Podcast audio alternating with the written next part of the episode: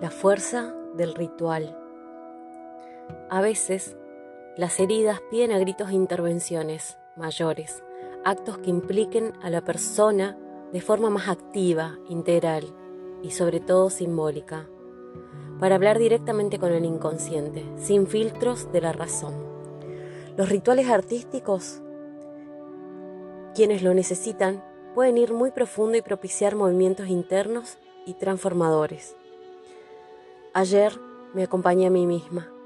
Me dolía literalmente el corazón y necesitaba aligerarlo. Decidí por primera vez desnudarme y también grabarlo en un video. Preparé el espacio, los materiales con cuidado, puse música, me desvestí lentamente y me eché sobre el papel para sentir lo que mi corazón pedía. A partir de ahí, todo fue sucediendo sin cabeza. Un color que me llama que me llama, pintarme el cuerpo, así surgió, así lo hice. Dejar marcas de este pintado sobre el papel y entrar en ese estado que permite lo que el otro modo no saldría o de otro modo no saldría.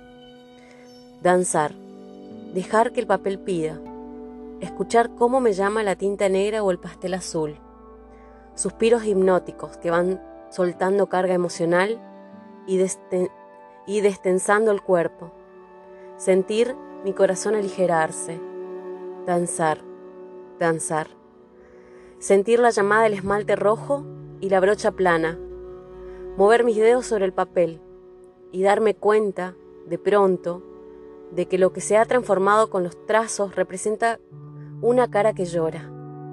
Sentir que el papel empieza a pegarse a mis pies, llenos de pastel al óleo. Es hora. Ya no intento que el papel siga sujeto al suelo con cinta adhesiva. Es hora. Danzo, sintiéndolo arrugarse. El ritual toca su fin.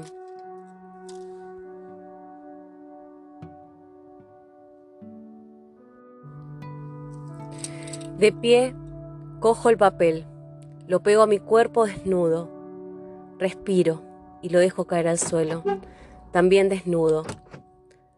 Recojo el en silencio, me ducho en silencio, consciente de que cada poco de pintura que se va de mi cuerpo y desaparece por el desagüe o que desaparece por el desagüe. Me doy cuenta de que el ritual sigue. Me pongo la ropa con el cuerpo húmedo. Termino de recoger. Doy gracias. Ahora sí, la herida está limpia. El corazón ha dejado de doler. Mi cuerpo está felizmente cansado.